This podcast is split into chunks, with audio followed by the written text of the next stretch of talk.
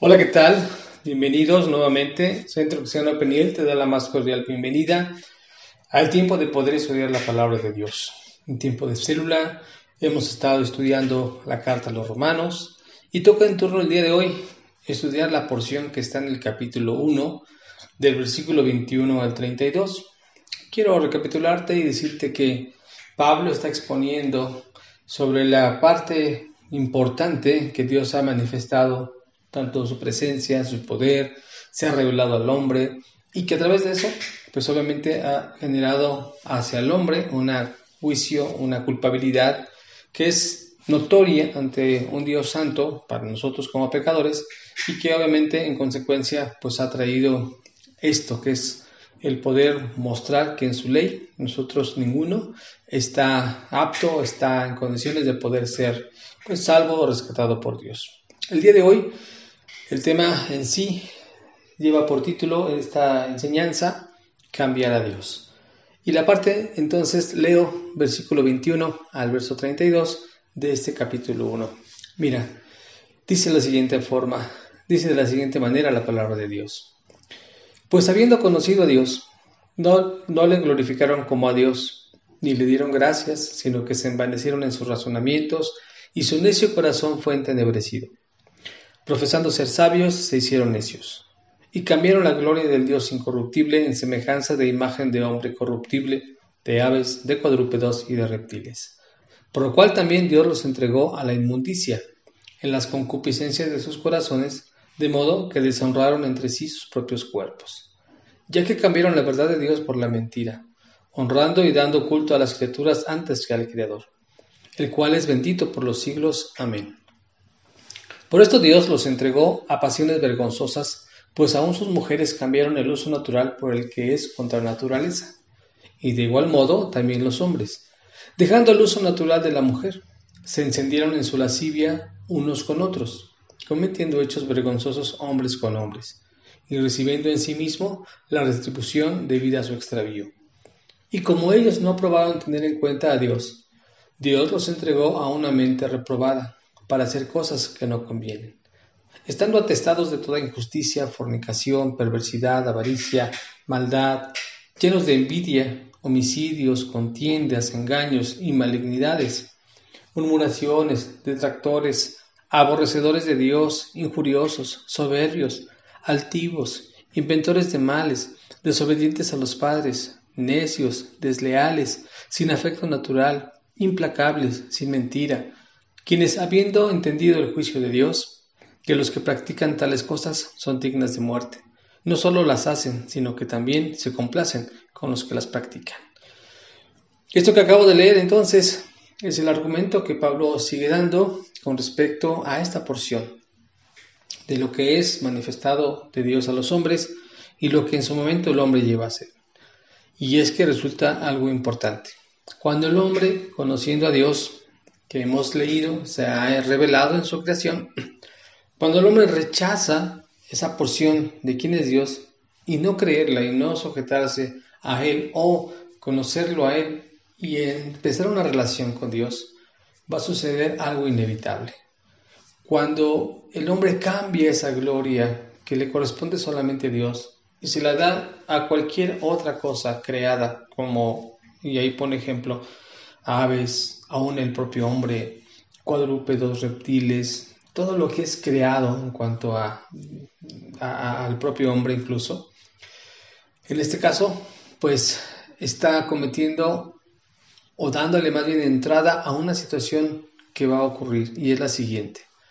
Hay una descendencia, hay una catástrofe espiritual, podríamos decirlo en esas palabras, hay una espiral que va a descender de manera inevitable en la que el hombre se va a meter a causa de haber rechazado a Dios.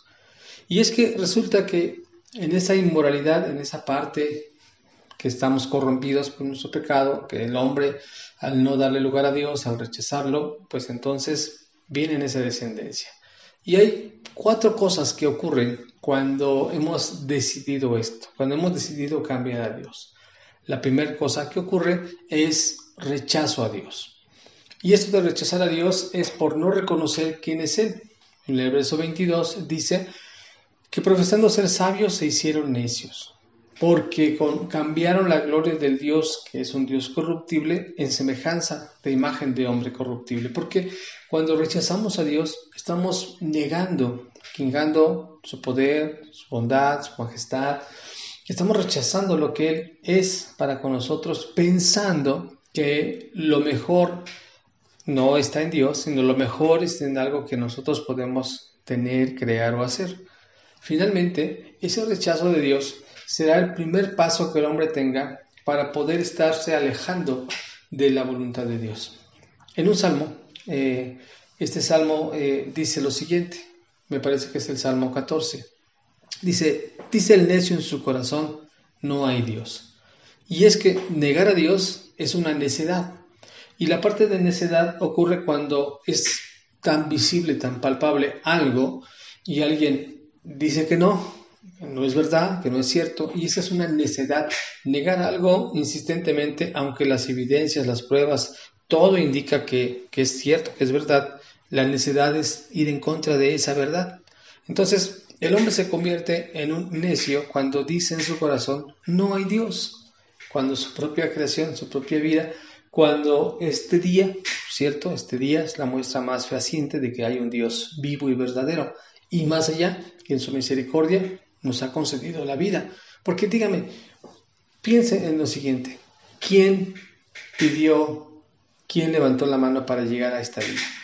Nadie buscó, por lo pronto creo que nadie ha tenido conciencia de decir, bueno, estando yo en otro lugar, decidí venirme al, de, de donde yo estaba, venirme a la tierra, nacer en este lugar. Nadie lo ha tenido en esa parte. Y más bien la Biblia lo aclara, el Salmo 139.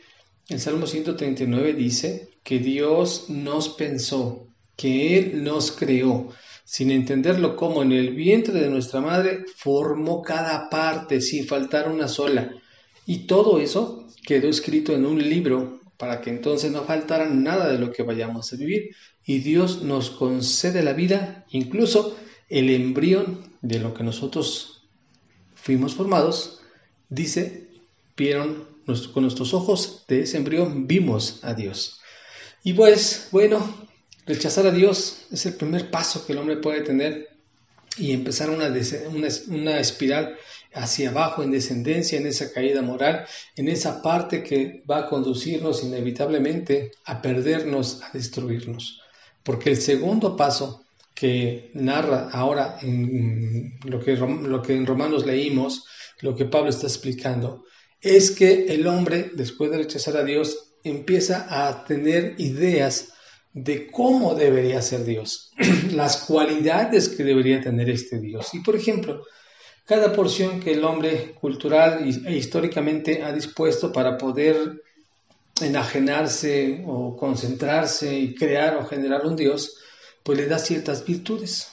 A la lluvia le da un poder, al sol le da otro, a la tierra le da otro, para unos para tener fuerza, otros para poder tener este, creación, otros para poder tener fertilidad, y como que le da ciertas aptitudes y cualidades. De manera eh, histórica, México, por ejemplo, como tal, pues de pronto hay un dicho popular cuando dicen a cada quien su santo, porque pareciera ser que así viene a ser. Cada santo, cada imagen, cada ídolo, cada, cada cosa creada tiene un fin. Bueno, pues este es para cuando hay dolor de cabeza. Este es para que te prospere el negocio. Este es para que tengas novio. Y entonces hacemos el ídolo en la forma en la cual queremos adorar a nuestra forma y manera. Y aquí, en lo que leía Pablo, eh, los romanos decía que en cuanto a esas cosas cuadrúpedas, esas cosas creadas, y esto no solamente hablando de ídolos hechos por el hombre, sino también metas, trabajos, ideas, filosofías, pero todo es en base al gusto personal, al gusto propio de cada uno. Eh, te quiero recordar, en algún momento hemos dicho que una de las formas en que el hombre busca creer en Dios es eh, al término propio, a mi manera. Y el término propio, a mi manera, yo puedo generar una propia corriente religiosa y de pronto surgir una nueva religión. Hace un par de semanas, si no estuviste atento a las noticias, bueno, sucedió que Maradona, el, jugador de fútbol más eh, notorio, famoso tal vez, no soy muy afecto al fútbol, pero bueno, hago mención por lo popular que es esta persona, falleció. Bueno, su fallecimiento generó muchas situaciones, controversias y todo, sin en cambio salen a colación muchas cosas, salen a plática muchas cosas con Maradona. Y una de ellas es, si es que no lo sabías, es que hay una iglesia de Maradona. Así es, Maradona fue puesto en esa posición, fue puesto en ese concepto para ser un Dios, no sé si era el punto, ¿verdad? No, es, no, no, no, no dicen que así lo hayan puesto, sino en cambio era una iglesia de Maradona. Y pudimos ver algunos documentales donde la gente se bautizaba en el nombre de Maradona. Había alguien como si fuera el sacerdote de esa religión o de esa iglesia de Maradona que oficiaba este, eh, la introducción de esas personas. La idea era esta, que a través de mandarle el balón y esa persona metiera un gol con algo que hizo famoso a Maradona en un mundial llamado La mano de Dios, metiendo un gol de esa manera, esa persona era integrada o reconocida para que pudiera ser parte de esa iglesia de Maradona. Así que de ese tamaño es como el hombre de pronto empieza en esa espiral, en esa descendencia moral, espiritual, cuando ha decidido cambiar a Dios, rechazarlo y después hacerse a la idea un Dios a su forma, a su manera. La tercera cosa que ocurre cuando esto ha sucedido en el hombre es que empieza a cometer pecados. Y es que no porque hagamos pecados ya estamos, eh, ya somos pecadores. Eh, espero explicar esto bien. Es lo siguiente, más bien, porque somos pecadores hacemos pecado. Esa es la naturaleza. Sin en cambio, cuando el hombre rechaza a Dios, forma su propio ídolo, ya no hay nada que le impida mental, espiritualmente, que lo cohiba, que lo, que lo limite, porque entonces le da rienda suelta. Le da rienda suelta y esto de cometer pecado es porque el hombre eh, abiertamente decide llevar a cabo cualquier cantidad de cosas. Versículo 26, de lo cual hemos estado leyendo en Romanos 1, dice, Dios los entregó a pasiones vergonzosas y empieza a describir qué es lo que hicieron. Cuestiones sexuales, entre mujeres, entre hombres, a poder darle rienda suelta a, hechos vergonzosos, a poderse extraviar, a no tener en cuenta a Dios, dice, en fornicaciones, en avaricias, en, en maldad, en homicidios, engaños, bueno, toda la variedad de pecados que el hombre hace e inventa cometer todavía más. Porque en base a esto, el cometer pecado de pronto es algo que se nos da de manera natural y nuevamente en esa espiral, en esa escalera, en esa bajada en picada, el hombre se sigue perdiendo. Porque eh, resulta que cuando esto sucede es que el hombre se empieza a pervertir cada vez más. Y, y esto no es que Dios haya dado inicio a esta progresión hacia el mal, no es que, no es que Dios haya abandonado y es que fácilmente el hombre de pronto dice, ¿Cómo es que si existe un Dios permite todo esto, las violaciones, los crímenes? ¿Cómo es que si hubiera un Dios tan amoroso permite tanta hambre, tanta injusticia? Pues sucede que no fue Dios el que propició esto, fue el hombre el que decidió vivir alejado y rechazando a Dios, creando sus propios ídolos, dejando que el pecado gobierne su vida, sometiéndose a él en su voluntad. Y entonces dice algo increíble en esta porción de la Biblia, dice que entonces Dios los entregó a una mente reprobada, porque cuando la gente rechaza a Dios, Dios le concede vivir como ha escogido. Dios le permite llevar a cabo porque no ha eh, Dios dispuesto a forzar a nadie, aunque Dios en su autoridad no pierde el control ni dominio. Él sigue teniendo señorío y autoridad. Pero el hombre a causa de esta porción se ha perdido, se ha desviado. Y ningún hombre tiene la capacidad de poder estar siendo libre de esto por cuenta propia. Cuando el hombre entonces ya comete pecado, llega al otro punto más. Después de todo esto que hemos estado viendo, repaso, el primer punto de haber cambiado a Dios es rechazar a Dios.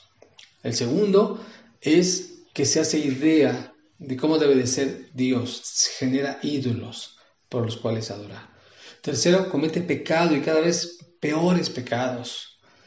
Y por último, crece su odio hacia Dios, crece su rechazo a un Dios que obviamente va a traer un juicio, va a traer una condenación, va a traer algo en consecuencia de lo que el hombre ha decidido. Y esta parte no es una situación que haya maldad en Dios, no la hay, más bien hay bondad en Dios en haberle permitido vivir, escoger vivir en esa parte. Sin en cambio el hombre en su naturaleza solo está inclinado a pecar, porque por ser pecador hacemos pecados. Cuando el hombre cambia la gloria de Dios incorruptible por las cosas creadas, perdemos de vista nuestra integridad, perdón, nuestra identidad. Porque voy, a, voy ahora a llevarte a esta reflexión. Cuando Dios crea al hombre, en el, en el capítulo 1 de Génesis, en el capítulo 1, eh, versículo 20 al 26, describe cómo Dios forma al hombre. Previo a esto, los cinco días anteriores, Dios va creando eh, el mundo, separa las aguas, crea, forma la luz, este, que se formen las lumbreras en el cielo, eh, que se genere los océanos, separe el mar, los océanos. A la tierra le pide que, produzca plantas, eh, produce los animales también en el sexto día, el agua produzca peces, y llega el sexto día cuando Dios crea al hombre. Y dentro de las porciones para las cuales Él lo crea, dice que hay una eh, porción, la crea eh, porción para el hombre, para la que el hombre fue hecha, porque lo crea para que pueda enseñorearse, sojuzgar, fructificar y multiplicar y llenar la tierra. Y entonces esto quiere decir que Dios creó al hombre con el propósito y la identidad de tomar dominio y control de todo lo creado. Le dio una superioridad a todo lo que había sido creado, obviamente a los animales. Dios le pidió a Adán que le diera nombre a cada animal. Él era el que estaba en control de las cosas. Dios le delegó la autoridad para guardar y resguardar y trabajar el huerto del Edén. Así que el hombre recibía de parte de Dios señorío, dominio y autoridad de todo lo creado. Así que cuando el hombre cambia la gloria de un Dios santo, incorruptible, por lo creado, entonces pierde su identidad, pierde la visión a donde él estaba puesto, porque entonces ahora se somete a algo menor que él, o sea, a algo menor de lo cual fuimos nosotros creados. Se somete a criaturas creadas tanto por el Señor mismo con respecto a animales, como a sí mismo. Y esa es la parte más tremenda. El, profeta Isaías escribe de pronto o describe un poco esta situación tan loca, tan vana. Dice, un hombre va al campo, trabaja y, trae leña del campo, con esa leña la, corta, eh, prende fuego, se calienta, hace de comer, este, y con ese mismo fuego de pronto escoge una madera la ve bonita, la ve bien, y entonces con cierto detalle de, de martillo, cincel, algo, le clava, le amarra, le pule, y de pronto, ¡fum! De esa madera forma un ídolo. La levanta y le dice, tú eres mi Dios. Fíjate, ¿eh? le dice a, a, la cosa que él mismo con sus manos creó, y esto dice ahí Isaías. Y la insensatez de este hombre no es ponerse a pensar y a detenerse, yo creé, formé esto con mis manos. Este, esta insensatez, Isaías, en el capítulo 44, eh, dice el versículo, leyéndote esto, explicándote esto, dice el versículo 16 eh, del capítulo 44 de Isaías, dice, parte del leño quema en el fuego, con parte de él come carne, prepara un asado y se sacia Después se calienta y dice, oh, me he calentado visto el fuego. Y hace del sobrante un dios, un ídolo suyo. Se postra delante de él, lo adora y le ruega diciendo, líbrame, porque mi Dios eres tú. Esta insensatez nosotros la cometemos cuando cambiamos a Dios. Y entonces en ese instante perdemos nuestra identidad o nuestro propósito para el cual Dios nos formó. Queridos amigos, queridos hermanos, Debemos de entender ciertamente que sin Cristo el hombre está condenado a una destrucción y muerte por el pecado. Vamos en picada moral y en picada mortal si Cristo no está con nosotros. no hay una forma natural, sensata, que el hombre se pueda renovar mentalmente. No hay ninguna autoayuda o superación personal o fuerza de voluntad o alguna terapia psicológica o doctrina filosofal que pueda renovar lo que internamente solamente Dios puede generar en el hombre. Y eso es una promesa que hay en base a nacer de nuevo. La Biblia enseña que en 2 Corintios 5:17 que de modo que si alguno está en Cristo, nueva criatura es, las cosas viejas pasaron y aquí todas son hechas nuevas. Y eso de ser hecho nuevo es en la parte interna, en el corazón. En el Evangelio de Juan, en el capítulo 3, versículo 8 y 10, Jesús le dice a Nicodemo que es necesario nacer en el Espíritu y que solamente nacer de nuevo es la única forma de entrar al reino de los cielos, porque humanamente no hay posibilidad de cambiar esto. De acuerdo a lo que Dios nos crea, nos ha permitido entonces tener señorío, pero nosotros perdemos esa identidad y nos corrompemos cada vez más cuando cambiamos la gloria de Dios incorruptible por las cosas corruptibles que hay en la tierra. Sin Cristo el hombre está condenado a la destrucción y muerte por el pecado. Y Pablo nos va a dar argumentos en este estudio que llevamos de Romanos. Pablo va a seguir desarrollando y dando sus argumentos para poder comprobar esta verdad. Y quiero que mires bien con atención. Lo que va a continuar en este estudio es que Pablo va a argumentar dos cosas importantes. Ningún hombre, por cualquiera que sea su condición, podría rescatarse ni libertarse de eso. Primero, ni siquiera un gentil, alguien que tal vez no tenga ninguna religiosidad y que pudiera ser la persona más justa, tal vez moralmente, con un buen nombre, con una buena eh, referencia, porque aún esa persona en su corazón hay algo, en su integridad, en su interioridad hay una cosa llamada conciencia. Y Pablo argumentará y dirá esto, tu conciencia te dice que no has actuado bien. Y en tu conciencia te muestra la ley escrita de Dios sobre el pecado, de lo cual necesitas arrepentirte y necesitas un Salvador. Pero también le va a hablar al judío, al judío que ha sido toda su vida religioso y a través de esa justificación religiosa pensar que su vida está bien, cuando no lo es así.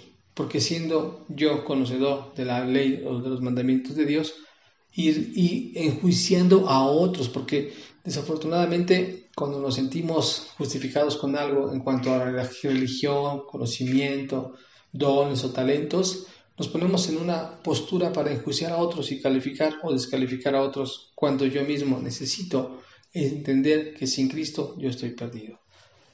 La conclusión de Pablo es que todos necesitamos salvación y esa salvación solamente está en Cristo. No cambiemos a Dios por las cosas creadas. No quitémosle la gloria a Dios que solamente a Él le corresponde y podamos encontrar el propósito del hombre para el cual Dios lo diseña en la gracia que hay cuando conocemos a Jesucristo. Porque no es por causa o obra nuestra o eh, voluntad humana que el hombre puede ser perdonado, salvo o renovado, solamente por el poder de Cristo. Y Dios lo reveló así en su creación y a Dios le plació, por la locura del Evangelio, salvarnos y a Dios le plació, en su gran amor, darnos salvación y vida eterna. No la merecemos y sin en cambio Dios muestra su amor para con nosotros en que siendo aún pecadores, Él murió por nosotros. Queridos amigos, sigamos estudiando el libro de Romanos, sigamos mirando este esquema que nos está mostrando. Y como agregado extra de todo esto, quiero leerte la segunda carta de Timoteo capítulo 3, cuando el mismo el apóstol Pablo le hace una recomendación a Timoteo de lo que estamos viviendo en estos últimos días. Dice el capítulo 3, segunda de Timoteo, versículo 1 en adelante hasta el 7 por lo menos.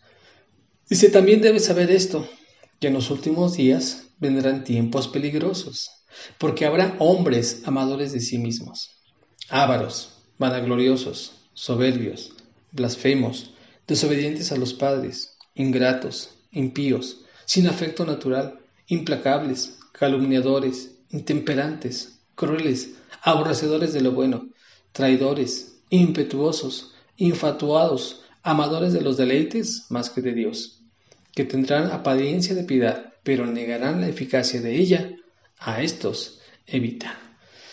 Esta es la situación que vivimos.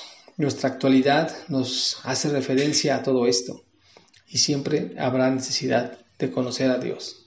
Así que, amigo, tú que nos has estado escuchando, tú que nos has ido siguiendo, nuestra invitación es que conozcas a aquel que nos ha dado vida de salvación y es a Cristo Jesús. Y a los que ya le conocemos, que Dios nos ayude a nunca cambiarle la gloria a Dios y poderle siempre dar la gloria al Creador. Que no se nos olvide que si de pronto perdemos de vista esto, nos estamos saliendo de los propósitos que Dios ha dispuesto y comenzaremos a darle gloria a cualquier otra cosa, incluso a nosotros mismos. Sea el Señor con su Espíritu Santo que siempre nos redarguya, nos enseñe, nos mueva el corazón para nunca alejarnos ni rechazar a Dios. Muy buenas tardes a todos, buenos días y que esta palabra sea de bendición. Esperando vernos pronto, esperando saludarnos pronto. Los tiempos son difíciles, estamos viviendo tiempos difíciles, pero en todo esto Dios nos ayuda. Te mandamos un gran abrazo, oramos a Dios por tu vida, pedimos a Dios que estas verdades transformen tu mente y tu corazón, a la vez también de animarte a conocer cada vez más a Dios. Si en algo podemos ayudarte, puedes enviarnos tus comentarios. Te repetimos una vez más, Centro Cristiano Peniel tiene la visión de alcanzar a México para Cristo, comenzando desde la ciudad de San Juan del Río. Te enviamos un gran abrazo. Que Dios te bendiga.